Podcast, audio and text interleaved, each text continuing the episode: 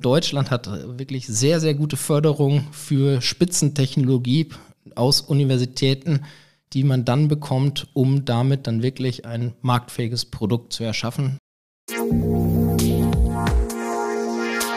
Interact Insights, der Business Podcast zu Immobilien, Architektur und Technologie. Aus der Branche für die Branche. Bei uns hat alles seine Ordnung, daher vorab der Hinweis. Gira, das sind die mit den Schaltern. Wenn es um Smart Home, Smart Building oder einfach um Schalter und Steckdosen geht, kommt ihr an Gira nicht vorbei. Egal ob im großen Bürogebäude, im kleinen Eigenheim oder Tiny House. Gira sorgt für effiziente und stylische Elektroinstallationen made in Germany. Wenn bei euch zu Hause auch die Lichter angehen sollen, schaut doch vorbei unter gira.de. Gira. Smart Home, Smart Building, Smart Life. Herzlich willkommen zu einer neuen Folge von Interact Insight, der Business Podcast für Immobilien, Architektur und Technologie aus der Branche für die Branche. Heute bei mir zu Gast Johannes Fütterer, Mitgründer und CEO der Edifion. Herzlich willkommen, Johannes. Hallo Christoph, schön, dass ich da sein darf. Schön, dass du da bist, schön, dass Sie uns zuhören. Und Hörer unseres Podcasts wissen ja schon, was jetzt kommt. Das ist unser Speedquest. Johannes, ich stelle dir jetzt 60 Sekunden lang Fragen und du antwortest möglichst kurz darauf. Ready? Ja, gut, freue mich. Die, Uhr läuft. Deine Lieblingssportarten? Beachvolleyball und Fitness im Alltag sowie Surfen und Skifahren im Urlaub. Das macht vielleicht die nächste Frage schwerer zu beantworten. Es geht nämlich darum, wohin im Urlaub? Lieber Berge oder lieber Meer? Im Sommer ans Meer, im Winter in die Berge, wobei durch das Surfen im Winter auch ab und zu das Meer angesteuert wird. Also je nach Saison sozusagen, könnte man sagen. Und wir bleiben bei geografischen Themen. Du kommst aus Essen. Du hast auch schon in Bayern gelebt und gearbeitet und auch schon in der Schweiz. Und jetzt lebst du mit deiner Familie in Köln. Wo ist es am schönsten? Am schönsten ist es in der Schweiz, jedoch die Heimatliebe und die Verbundenheit zu NRW äh, hat mich dann doch äh, zurückgebracht.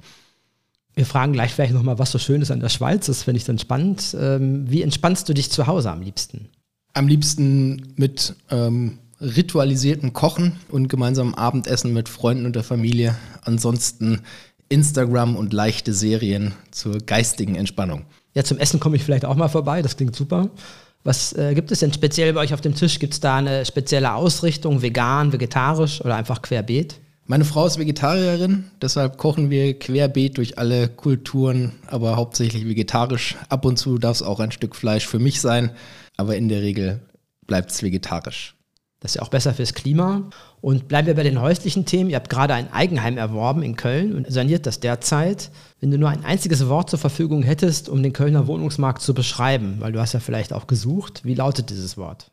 Katastrophal. Ich denke, wenn wir eine Abstimmung machen und äh, nur stubenreine Worte zulassen, dann wäre das wahrscheinlich der Gewinner. Ähm, kommen wir mal zu deinem Unternehmen. Du hast ein Startup gegründet und leitet es. Mittlerweile ist es ein Grown-up geworden mit 32 Mitarbeitern. 15 Stellen sind ausgeschrieben, das heißt, man kann sich bei euch auch noch bewerben. Ihr wollt wachsen. Und äh, das bringt mich auf die Frage, hast du in Sachen Unternehmertum Vorbilder? Ich bin während meinem Studium im Prinzip immer im Austausch gewesen mit Johannes Emikholz, der Gründer von Silexica oder Mitgründer von Silexica, der eigentlich immer zwei Jahre Vorsprung hatte, aber einen ähnlichen Weg genommen hat. Das hat mich immer inspiriert und äh, einen Handlungspfad aufgezeigt. Ansonsten, wenn man mal ins große Weitere guckt und bei den Gründern der Shootingstar meines Erachtens nach ist da der Valentin Stalf von N26, der ja mit astronomischen Bewertungen gerade das Banking revolutioniert. Und das ist schon sehr interessant, wenn man da guckt, wie machen solche Leute Sachen und da kann man schon irgendwo von Vorbild sprechen, ja. Man äh, denkt ja immer, die Gründerszene hat auch persönlich oft Kontakt oder ist vernetzt. Ist das so? Also hast du Kontakt zu diesen Leuten? Ähm, zu diesen Leuten von N26 habe ich jetzt keinen Kontakt, aber es ist schon so, dass sich die PropTech-Branche in der Immobilienwelt sehr eng vernetzt. Also es gibt die German Prop PropTech Initiative, ähm, ZIA Innovationskongresse, es gibt sehr viele Rahmen und Veranstaltungen, wo man die anderen PropTech-Gründer eigentlich kennt. Und da findet in der Regel ein guter Austausch statt, ein informeller Austausch statt und das gibt auch Raum für Partnerschaften. Schauen wir mal kurz in deinen Lebenslauf, wobei kurz das falsche Wort ist, denn äh, der Lebenslauf ist so prall gefüllt mit Ereignissen, dass es gar nicht kurz geht. und beginnen einfach mal mit dem Studium an der RWTH in Aachen, das war 2004. Ähm, dann folgt ein Auslandsjahr an der EPF in Lausanne, das war 2008. Äh, dann gibt es ein Intermezzo bei PricewaterhouseCoopers in Düsseldorf. Dann kehrst du zurück an deinen Lehrstuhl, äh, machst eine Dissertation. Damals bist du 26. Mit äh, sehr jungen 31 wirst du dann Leiter der Gruppe Gebäudeautomation, was ja sicherlich sehr wichtig ist für deinen späteren äh, Karrierepfad. Und überlappend dazu am Ende dieser Zeit äh, kommt die Gründung deines Unternehmens und dann zwei Kinder, eines drei Jahre alt, das andere fünf Monate. Dazu nehmen wir deine sportlichen Hobbys, die du eben schon gesagt hast und genannt hast. Jetzt musst du auch noch ein Haus äh, sanieren. Wie bringst du das alles unter einen Hut?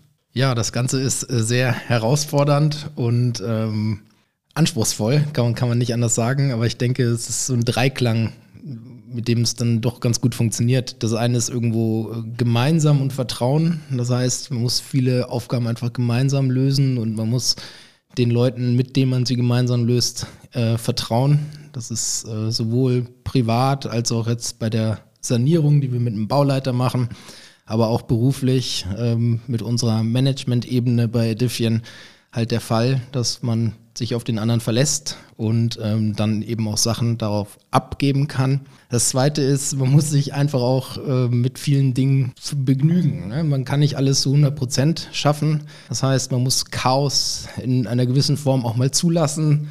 Ähm, Feuer brennen lassen, let fires burn, so, so ein Credo, wenn sie nicht gerade überlodern und einen Mittelweg finden, um ja, die, die Dinge zum Gesamtoptimum zu führen. Und das dritte ist eigentlich eine hohe Eigeninitiative, muss schon auch dahinter sein und die Aufgaben gerne machen, die man macht. Und dann kann man das schon schaffen. Sowohl das Thema Abgeben, Vertrauen, im Team äh, arbeiten, als auch dieses Thema mal laufen lassen, diese Feuer mal lodern zu lassen. Ähm, äh, das, denke ich, erfordert schon eine gewisse innere Ruhe. Hast, äh, die hast du, bringst du mit? Ja, die versuche ich immer wieder zu finden, wenn, man, wenn man ganz ehrlich ist. Angeboren ist mir die definitiv nicht. Ähm, aber irgendwann hat man so viele Themen, dass es einem eigentlich nichts anderes mehr übrig bleibt. Da muss man das reflektieren, Stückchen zurückgehen und gucken, was ist eigentlich gerade wichtig, wo, ähm, was muss wirklich geschehen, damit es insgesamt gut läuft. Und ähm, wie gerade gesagt, da hilft Vertrauen, da hilft gemeinsam Probleme lösen. Und ähm, dann findet man auch zu der Ruhe, weil die ist irgendwann nötig, sonst ähm, sind die Konsequenzen wahrscheinlich suboptimal. Ein zentrales Thema im Studium war bei dir schon die Thermodynamik. Dazu fallen Laien wie mir, ich bin auch ein Laie natürlich, bestenfalls noch thermodynamische Gesetze ein, äh, die es so gibt. Ähm, was ist daran insbesondere im Hinblick auf Gebäude so spannend? Ja, Thermodynamik war tatsächlich ein Zufall, weil ich Thermodynamik zweimal machen durfte im Studium und habe dann die Liebe entdeckt. Ähm, die thermodynamischen Gesetze, die du angesprochen hast, das ist eigentlich ganz interessant, die, die finden sich überall wieder. Im Prinzip Energie kann man nicht, äh, kann man nicht herbeihexen.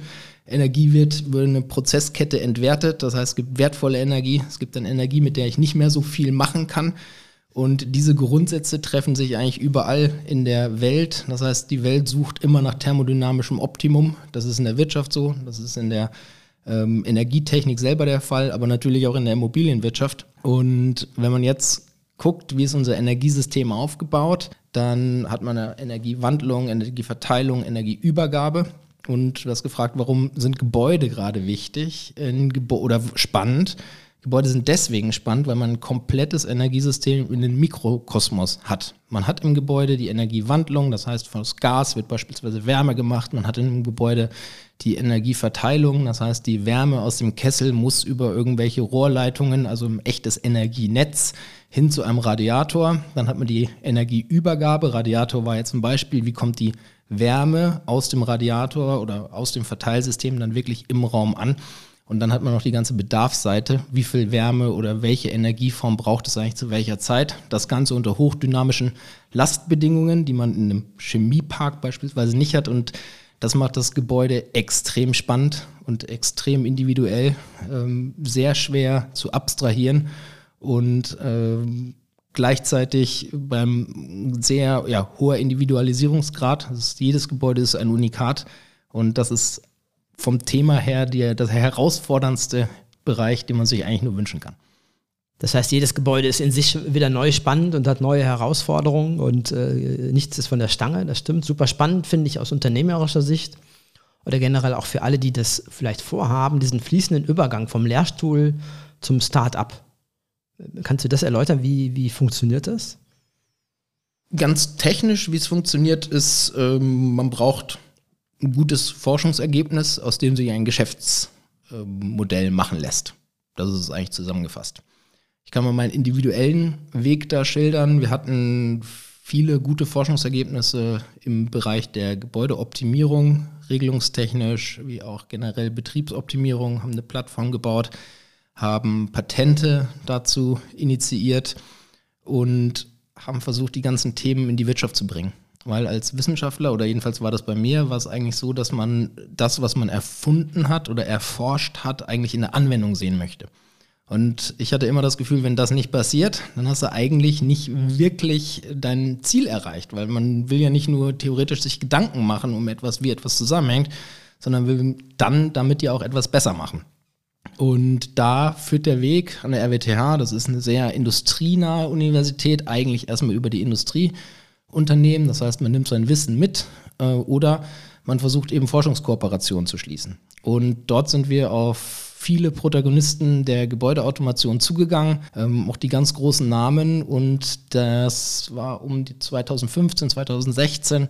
Der Innovationsdruck in der Branche war sehr, sehr gering. Und das heißt, es wurde alles natürlich mit sehr großem Interesse aufgenommen, aber geändert hat sich wenig. Und jetzt ist das Tolle, dass wir in Deutschland leben und Deutschland hat wirklich sehr, sehr gute Förderung für Spitzentechnologie aus Universitäten die man dann bekommt, um damit dann wirklich ein marktfähiges Produkt zu erschaffen. So eine Förderung haben wir erhalten und konnten dann die Diffing GmbH aus der RWTH Aachen ausgründen. Und kannst du noch mal rein vom, vom Ablauf sagen, wie, wie, wie macht man das dann? Ja, das ist, das ist dann technisch wiederum einfach. Man muss äh, bestimmte Hürden erfüllen. Das heißt, man braucht ein Patent. Das Ganze muss ähm, unter Spitzenforschung fallen. Also man braucht internationale Veröffentlichungen. Es muss eine gewisse Neuheit haben. Gut, das ist durchs Patent eh schon gegeben. Und es muss ähm, grundsätzlich ein Business Case sein. Das heißt, es muss ein funktionierendes Konstrukt sein. Da muss man einen Businessplan schreiben, im Prinzip wirklich in 35 Seiten erklären, wie man jetzt diese, dieses Forschungsergebnis marktfähig machen will. Man muss ein Team zusammenstellen und das Ganze muss man erstmal schriftlich einreichen. Dann kommt es zu einer Verteidigung, einer sehr illustren Jury und ähm, anschließend kriegt man sein Resultat und dann hat man fast ja eineinhalb bis zweieinhalb Jahre Zeit, dann wirklich sich zu fokussieren, daraus echte Technologie für den Markt zu machen sicher auch eine sehr herausfordernde Zeit. Äh, gründet man ein Start-up am besten mit Freunden oder ist das ein Vorurteil? Ähm, es funktioniert, ein Startup mit Freunden zu gründen. Das, das ist eine Erkenntnis, die ich äh, jetzt selber machen durfte. Ob man das am besten mit Freunden tut, weiß ich nicht. Auf jeden Fall muss man mit seinen Gründern ein sehr gleichgerichtetes Verständnis von der Idee haben. Und bei mir war es jetzt tatsächlich so, dass das Startup mit einem guten Freund gegründet wurde. Das war aber nicht wirklich beabsichtigt, sondern man braucht für so ein Team eben auch einen Informatiker oder ich als Ingenieur brauchte einen Informatiker. Und ähm, ich habe ihm halt immer viel davon erzählt und dann irgendwann gefragt, ob er nicht vielleicht mitmachen wollte, weil er einfach die, äh, der Austauschpartner dafür war. Und das hat er dann bejaht und dann war es eben so. Aber das war jetzt keine Intention und ich denke, es, ja, es funktioniert und wichtig ist eben gutes Verständnis von der gemeinsamen Idee. Du hast eben auch zwei Stichworte genannt, Ingenieure und Informatiker. Das ist ja auch prägend für ähm, euer Team insgesamt. Und es muss ja auch einen Grund haben. Erzähl doch mal, was macht ihr eigentlich genau? Ja, im Grunde machen wir zwei Themen. Das eine ist die Dekarbonisierung des Real Estates. Also wir gucken, was ist der Bestand des Build Environments. Alle Gebäude, die schon stehen, müssen irgendwie effizienter gemacht werden. Und der beste und erste Weg dazu ist eben die Betriebsoptimierung. Das heißt, man muss das, was schon steht, erstmal optimal betreiben, um Energieverschwendung zu minimieren. Jetzt fragen sich viele, okay, ich kaufe ein Gebäude, warum ist ein Gebäude denn nicht optimal betrieben? Und das ist tatsächlich einfach so. Ein Gebäude ist ein individuelles System, das wirklich sehr systematisch mit viel, viel Wissen einreguliert werden muss, damit es in einem Betriebsoptimum läuft. Und genau dafür haben wir Technologie, die ist nachrüstbar für den Gebäudebestand. Und das machen wir zum Schluss nach der klassischen Betriebsoptimierung mit sogar KI-basierten Methoden, Model Predictive Control, um dann wirklich im Betriebsoptimum zu bleiben. Das zweite ist die Neubauberatung. Wir helfen Entwicklern dabei, ein im Betrieb effizient betreibbares und nachhaltiges Gebäude zu errichten. Und ähm, die, die Bestandsgebäude, die anderen Gebäude sind ja alles Gewerbeimmobilien äh, ab 4000 Quadratmeter Fläche, also eine gewisse Mindestgröße muss, muss sein ähm, äh, dabei. Aber was hat dann der Eigentümer oder der Betreiber von eurer Dienstleistung konkret? Ja, gucken wir mal auf die Stakeholder, die wir in so einem Gebäude haben. Du hast gerade schon gesagt, das ist richtig. Ähm, es kommt natürlich irgendwo mit Kosten. Das heißt es muss auch was geben, was einsparbar ist. Deshalb adressieren wir Gebäude ab 4000 Quadratmeter. Und da hat man natürlich einmal den Mieter, der die Energiekosten und die Betriebskosten des Gebäudes über die Nebenkosten am Ende des Tages trägt. Und da ist einfach der Vorschlag, gut, du hast insgesamt geringere Betriebskosten. Dann haben wir den ähm, Besitzer, also den Eigentümer. Der Besitzer hat den Mehrwert, dass er am Ende ein wertvolleres Gebäude hat, weil er neueste Technologie, er hat eine ähm, ja, Cloud-Plattform, mit der er das Gebäude effizient und nachhaltig betreiben kann, wo alle Daten zusammengeführt sind, was es in der Transaktion auch attraktiver macht. Er hat ein wertvolleres Gebäude, welches CO2-transparent ist und welches ähm, ja, in einem optimalen Betriebszustand läuft, also wenig Energie und CO2 verbraucht. Der Betreiber wiederum, also Facility Management Firmen, wo wir mit vier der größten Facility Management Firmen auch kooperieren, hat signifikant weniger Arbeit im Betrieb. Also er weiß, wie geht es meinem Gebäude, was muss ich tun, um das Gebäude optimal zu betreiben und er kann es auch einfach besser betreiben. Und der Nutzer, beispielsweise der Angestellte vom Mieter, der hat am Ende des Tages einen besseren thermischen Komfort, eine gesündere Raumluftqualität und ja, kann so das Gebäude besser nutzen. Gehe ich recht in der Annahme, dass der Betreiber, der Facility Manager oder wer auch immer diesen Ansatz am besten versteht von den drei genannten? das ist eine sehr, sehr gute Frage. Der, ähm, Betrei der Besitzer versteht es mittlerweile sehr gut, weil der Besitzer immer mehr Druck bekommt, weniger Energie zu verbrauchen, beziehungsweise erstmal Transparenz zu er erschaffen, wie viel Energie und wie viel CO2 der Gebäudebetrieb eigentlich verursacht oder verbraucht, beziehungsweise verursacht. Deswegen versteht uns der Besitzer immer besser. Der Betreiber ist natürlich näher an der Technik und der Betreiber weiß, dass es eigentlich völlig unmöglich ist, den ganzen Tag vor allen Bildern, Prozessabbilder der Gebäudeleittechnik zu sitzen und diese ständig zu beobachten und ständig die, das Betriebsoptimum zu erzielen. Ne? Dafür gibt es tatsächlich ähm, Personen, die das in größeren Gebäuden voll hauptberuflich machen und diese Personen brauchen eben Unterstützung auf der einen Seite und solche Personen sind im breiten Markt in normalen Gebäuden gar nicht anwesend. Das heißt, der Betreiber versteht sofort, okay, hier habe ich ein Werkzeug, was auf den Gebäudebetrieb schaut, was mich in die Lage versetzt, das Gebäude überhaupt effizient zu betreiben und bei dem ähm, ist das dann natürlich sehr äh, gern gesehen, wenn, so, wenn er solche Lösungen einsetzen kann. Ah, du hattest eben das Stichwort CO2 genannt. Ähm, die Immobilienbranche spricht ja mittlerweile fast rund um die Uhr von ESG. Wer das nicht kennt, die Europäische Union entwickelt derzeit ein Regelwerk, eine sogenannte Taxonomie zur Environmental Social Governance von Unternehmen und dem, was diese Unternehmen tun. Und das E in diesem ESG steht für die Nachhaltigkeit. Und da kommt ihr von Edifion ja eigentlich zur rechten Zeit. Wie ordnet sich das äh, ein, was ihr anbietet in diesem Kontext? Vielleicht kurz abgrenzend, was wir nicht tun, wir machen kein ESG-Reporting für Gebäudeeigentümer. Ja, das mhm. tun wir nicht. Da gibt es andere, da gibt es Berater, da gibt es auch immer mehr Softwarelösungen, sondern wir werden aktiv, wenn jemand das Reporting machen will und die echten Betriebsdaten aus dem Gebäude haben will, also wie viel Energie wird verbraucht, welche Stoffströme fallen an, was heißt das in Richtung CO2. Und wir werden insbesondere aktiv, wenn jemand sich in seinem Scoring dann verbessern möchte. Das heißt, wenn er weniger Energie verbrauchen will, wenn er weniger CO2 emittieren will. Das, wie gerade schon gesagt, machen wir zum einen mit der Betriebsoptimierung, dann mit fortschrittlicher Regelung.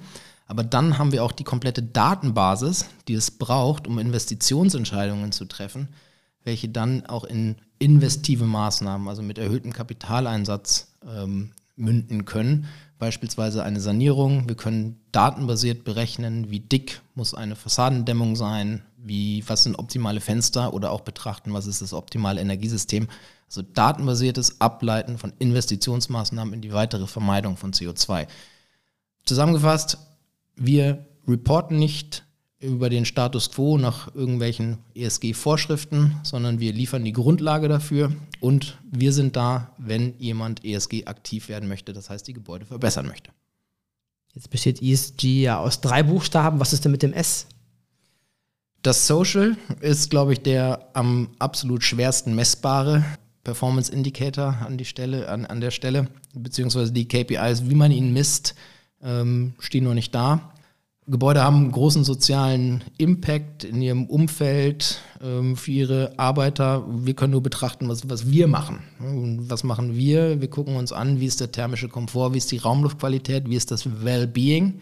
Also wie gesund ist auch das Gebäude. Und da können wir reporten, was dann natürlich auch wieder in, ähm, in ein S-Reporting aufgenommen werden kann. Sind da ganz gespannt, wie sich das ähm, weiter äh, gestalten wird, welche Standards sich dort durchsetzen werden. Aber grundsätzlich im Gebäude ist es sehr einfach. Ein Gebäude braucht gute, gute Raumluft, also gesunde Raumluft und auch ein angenehmes Umfeld, damit sich ein Mensch auch von der thermischen Behaglichkeit her wohlfühlt. Nun wird es wahrscheinlich für viele Gebäude gar nicht reichen, den Betrieb zu ähm, optimieren, sondern im nächsten Schritt muss man wahrscheinlich auch Investitionen in die Hand nehmen, wenn man weiter dekarbonisieren will. Sind denn die Eigentümer, die Asset Manager äh, hierzulande bereit und willig, Geld in die Hand zu nehmen für solche Dinge? Ja, ich hatte bis vor einigen Monaten noch gesagt, wir haben keinen einzigen Euro verdient mit der Aussage, dass wir CO2 sparen. Das war für die Branche noch nicht wichtig. Und das scheint sich momentan etwas zu ändern. Das heißt, unsere Dienstleistung, die, die musste sich bisher immer aus den Betriebskosteneinsparungen einfach raus rentieren. Es musste für die Mieter ein Business Case sein. Ich glaube, dass ich in naher Zukunft auch wirklich Leute breitschlagen lassen, okay, ich muss was tun, ich möchte meine Gebäude verbessern und ja, das kostet auch etwas, dass man hier auch zusätzlich Geld in die Hand nimmt. Bei uns ist es so, wir adressieren im Prinzip die ersten 20 bis 40 Prozent, je nach Gebäude, an Einsparungen mit unseren Methoden, die man durch Betriebsoptimierung machen kann. Und alles darüber hinaus, das erfordert natürlich höhere Summen oder auch die grundsätzliche Digitalisierung von veralteten Gebäudeautomationssystemen. Da muss investiert werden. Und solche Dienstleistungen werden nach meiner festen Überzeugung in ein paar Jahren deutlich teurer, weil wir gar nicht die Kapazität am Markt haben, die hohen Sanierungsquoten und die hohen Aufwände, die da kommen, eigentlich zu erfüllen. Und deshalb wer früh ist und seine Assets früh in Form bringt, sie dann vielleicht noch etwas hält und dann nachhaltige Assets am Markt hat, wird sich da wahrscheinlich schlau positionieren. Deshalb mein Rat, nehmt jetzt Geld in die Hand und äh, guckt, dass die Gebäude jetzt fit werden. Also lieber jetzt schon in Aktion treten, nicht abwarten, nicht zu lange warten. Äh, das hat man ja bei einigen Preissteigerungen, gerade auch im Bausektor gesehen, wer da noch nicht fertig war mit bestimmten Dingen oder bestimmte Kontingente vorher nicht gekauft hat der hat jetzt auch äh, deutlich höhere Kosten. Generell sehen wir an den äh, Märkten steigende Energiekosten. Das wird vielleicht auch immer so weitergehen. Äh, andererseits droht Investoren bei alten Objekten, äh, dass diese Objekte sozusagen nicht mehr investmentfähig sind, weil sie die Kriterien all along nicht mehr erfüllen können. Und wenn man das alles zusammen sieht, dann braut sich ja doch schon was zusammen, auch gerade für die Investoren, für die Eigentümer. Äh, auf der Kostenseite, auf der einen Seite, auf der anderen Seite, äh, was kann ich überhaupt noch machen, was muss ich retten, äh, wovon muss ich mich verabschieden, wie sieht denn die energetische Zukunft unserer Gewerbeimmobilien aus? Ja, das ist äh, eine sehr breite Frage und eine gleichermaßen sehr spannende Frage. Wenn wir gucken, wie werden Gebäude versorgt, ähm, Fernwärme, Gas, äh, Strom zu Wärme, ein Wärmepumpensystem etc., das ist eigentlich, was wir haben. Und was sind da, wenn wir erstmal die Energieträger betrachten. Ähm, bei der Dekarbonisierung der Fernwärme sind irgendwo andere Player äh, verantwortlich. Da muss ich hoffen, dass mein, urbanes, mein urbaner Energiebetreiber, Energiesystembetreiber, mag es ein Stadtwerk sein, äh, einen guten Job macht und meinen Primärenergiefaktor dort runtersetzt. Ansonsten muss ich selber vermeiden. Ich muss so wenig wie möglich Fernwärme abnehmen. Wenn ich selber noch Gas habe im Gebäude, da sieht die Welt schon ein bisschen schlechter aus, weil ähm, Gas ist nur in bestimmten Umfang erneuerbar verfügbar. Das heißt, wir haben gar nicht genug Biomasse, um so viel Biogas zu erzeugen, dass wir das komplette äh, Netz mit Biogas machen. Die Methanisierung von Wasserstoff ist ebenfalls ein sehr ineffizienter Prozess. Das heißt, Gas wird nicht so schnell klimaneutral. Das heißt, wenn ich Gas habe, muss ich gucken, irgendwann muss ich eine CO2-Umlage bezahlen. Das heißt, es wird teuer und man sollte sich über Alternativen Gedanken machen. Beim Strom ist es eigentlich relativ klar, wohin es laufen wird. Ähm, ich habe ein wahnsinniges Risiko, wenn ich eine hohe Grundlast habe. Im Energierechteänderungsgesetz ist schon festgehalten, dass flexible Energietarife auch in die Breite getrieben werden. Also es ist politisch gewollt, dass Strom zu unterschiedlichen Zeitpunkten unterschiedlich viel kostet. An der Börse wissen wir, kosten zu manchen Zeiten ähm, kostet Strom auch negativ Geld. Das heißt, ich kann Geld verdienen, indem ich Strom abnehme. Das heißt, ich brauche eine geringe Grundlast und eine hohe Flexibilität. Das heißt, ich habe das Risiko, wenn ich eine große Grundlast habe als im Strom in einem Gebäude, dann muss ich daran, muss das flexibilisieren, weil dann habe ich eine Chance, die in sich wieder ein Business Case ist. Und dann wird es spannend, dann kann man Gebäude sogar als integraler Bestandteil des Energiesystems der Zukunft betreiben. Jetzt hattest du sehr breit gefragt, wie sieht die energetische Zukunft aus? Klar, da spielen natürlich auch noch lokale Erzeugung dann eine Rolle. Also was kann ich machen, um Photovoltaik in Fassaden und auf Dächer zu bringen? Was kann ich machen, um mit Geothermie nachhaltig noch Umweltenergie einzubringen? Das sind dann weitere, oder wie nutze ich eigentlich Mobilität optimal in meinem Quartier? Das sind dann weitere herausfordernde Themen, die man im, ja, in Retrofit ähm, Gedanken dann oder in der Auseinandersetzung zum optimalen Retrofit dann erörtern muss. Kann das auch bedeuten, dass es einfach Gebäude gibt, die nicht mehr zu retten sind im Sinne von äh, CO2-Effizienz? Das heißt, dort wird sich keine große Reduzierung erreichen lassen? Nein, das denke ich nicht. Das geht ähm, schon sozial gar nicht in Deutschland. Also wir, wir brauchen Wohnraum, wir brauchen Flächen jeder Form. Das Angebot ist knapp. Wir haben steigende Immobilienpreise und wir können eigentlich kein Gebäude links liegen lassen. Das heißt, wir müssen uns über sinnvolle Aktivitäten in jedem Gebäude Gedanken machen und gerade die Nachfrage äh, wird ja dann dazu führen, dass auch teurere Sanierungsmaßnahmen, Retrofit-Maßnahmen durchaus ihren Platz am Markt finden werden. Aber ich bin, wir werden keine Gebäude sehen, die nicht weiter genutzt werden. Wenn wir von der anderen Seite kommen, wenn wir den, die Bestandsertüchtigung mit dem Neubau vergleichen, dann ist, haben wir natürlich einen wahnsinnigen Vorteil, wenn wir das, was schon steht, weiter nutzen, weil insbesondere im Neubau wird natürlich auch wahnsinnig viel CO2 emittiert und Neubau ist da, äh, ja, mit dem Neubau sollte man behutsam umgehen, beziehungsweise wirklich das Augenmerk auf die Ertüchtigung des, des der schon stehenden Gebäude, des Gebäudebestands richten. Die Richtung wird ja unter anderem von der Politik vorgegeben. Gerade äh, gibt es keine besondere Richtung, weil noch verhandelt wird in Berlin. Die Ampelparteien sprechen ja gerade über ihren Koalitionsvertrag. Das heißt, noch ist es die Zeit, sich was zu wünschen. Und was äh, wünschst du dir? Was soll die neue Regierung in puncto klimafreundliche Immobilienwirtschaft in die Wege leiten und vielleicht auch, was sollte sie auf keinen Fall tun? Wir fangen mal, oder ich, ich fange mal ganz oben an. Wenn ich mir was wünschen könnte, wie ein ordnungspolitischer Rahmen aussehen sollte, dann ist es für mich äh, sehr einfach. Ich wünsche mir einen hohen CO2-Preis mit einer Entlastung von strukturell benachteiligten Personen bzw. Industrien. Das heißt, wenn sich eine Stahlindustrie oder ein Chemiewerk nicht so schnell umstellen kann, das aber in unserem Interesse liegt, dass es weiter in Deutschland stattfindet, der Prozess, dann müssen wir hier auch eingreifen. Genauso gilt das für sozial Benachteiligte. Also es kann nicht sein, dass äh, man sich manche Dinge einfach nicht mehr nicht mehr leisten kann. Ich sehe aber die Immobilienbranche an der Stelle wirklich nicht als strukturell benachteiligt. Das heißt, und, und hier möchte ich eine Technologieoffenheit. Das heißt, die Maßnahme, die am effizientesten CO2 spart, sollte immer gewinnen.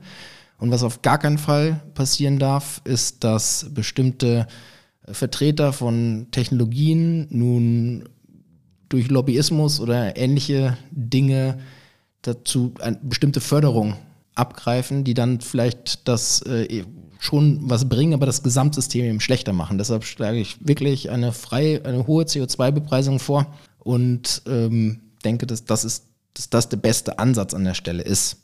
Wenn man tiefer ins Detail geht, ähm, gibt es gerade eine Initiative der deutschen PropTechs, wo auch digitale Betriebsdienstleistungen explizit in die Betriebskostenverordnung aufgenommen werden können. Die ist natürlich auch sehr, sagen wir mal, im fest im Status quo oder aus dem Status quo entstanden. Das heißt, neue Dienstleistungen sind da nicht enthalten, aber das ist dann ähm, ja doch eher kleinteilig. Zum Abschluss, lieber Johannes, äh, die Schlussfrage, die wir immer stellen aus der Kategorie der gute Rat. Welche Fehler sollten junge Unternehmensgründer besser vermeiden? Also ich denke, das erste ist Selbstvertrauen. Man sollte Selbstvertrauen haben und nicht zu schnell in Zweifeln kommen, weil die Welt ist, äh, gerade als junger Mensch, der noch nicht so viel gesehen hat vom Berufsleben, die Welt ist ineffizienter, als man sich das vorstellt. Und Unternehmertum heißt eigentlich Ineffizienzen heben und ähm, ausmerzen. Das heißt, genau hinsehen, Selbstvertrauen haben über das, was man gelernt hat, überlegen und wirklich einfach machen. Das ist das Wichtigste zu viele Ideen sind schlecht. Natürlich sollte man sich gut Ideen äh, oder viele Gede Ideen ähm, zulassen und äh, diese auch erörtern. Nur irgendwann kann man Ideen und Vorhaben versinken. Das heißt, man muss sich dann fokussieren und, und wirklich eine Idee dann auch konsequent verfolgen. Und wenn man dann ein bisschen weiter ist, das ist einer der Grundsätze, die wir auch immer gepflegt haben. Und das ist nach meiner Überzeugung das absolut Wichtige, Wichtigste, wenn man dann erfolgreich sein will. Man darf niemals handlungsunfähig sein. Und das heißt, man muss, wenn es dann in Richtung Kapitalrunden geht, sollte man tunlichst mehrere Möglichkeiten haben, aus denen man auswählen kann, damit man nicht zum Spielball wird und letztendlich auch eine Break-Even-Perspektive zumindest aufmalen können, dass man auch mal nicht ein, dass man ein Angebot von extern auch mal nicht annehmen muss. Das macht einen dann wiederum nur attraktiver. Gut, ich hoffe, das hören möglichst viele und ähm, können damit viel anfangen. Ähm, erstmal vielen Dank, lieber Johannes, für das tolle Gespräch. Und auch Ihnen, liebe Zuhörerinnen und Zuhörer, vielen Dank. Am nächsten Freitag wird es dann wieder spannend mit einer neuen Folge von Interact. Und falls Sie uns online besuchen möchten, können Sie das auch gern tun unter interact.network. Aber erst einmal alles Gute und bis zum nächsten Mal. Interact Insights, der Business Podcast zu Immobilien, Architektur und Technologie. Aus der Branche für die Branche.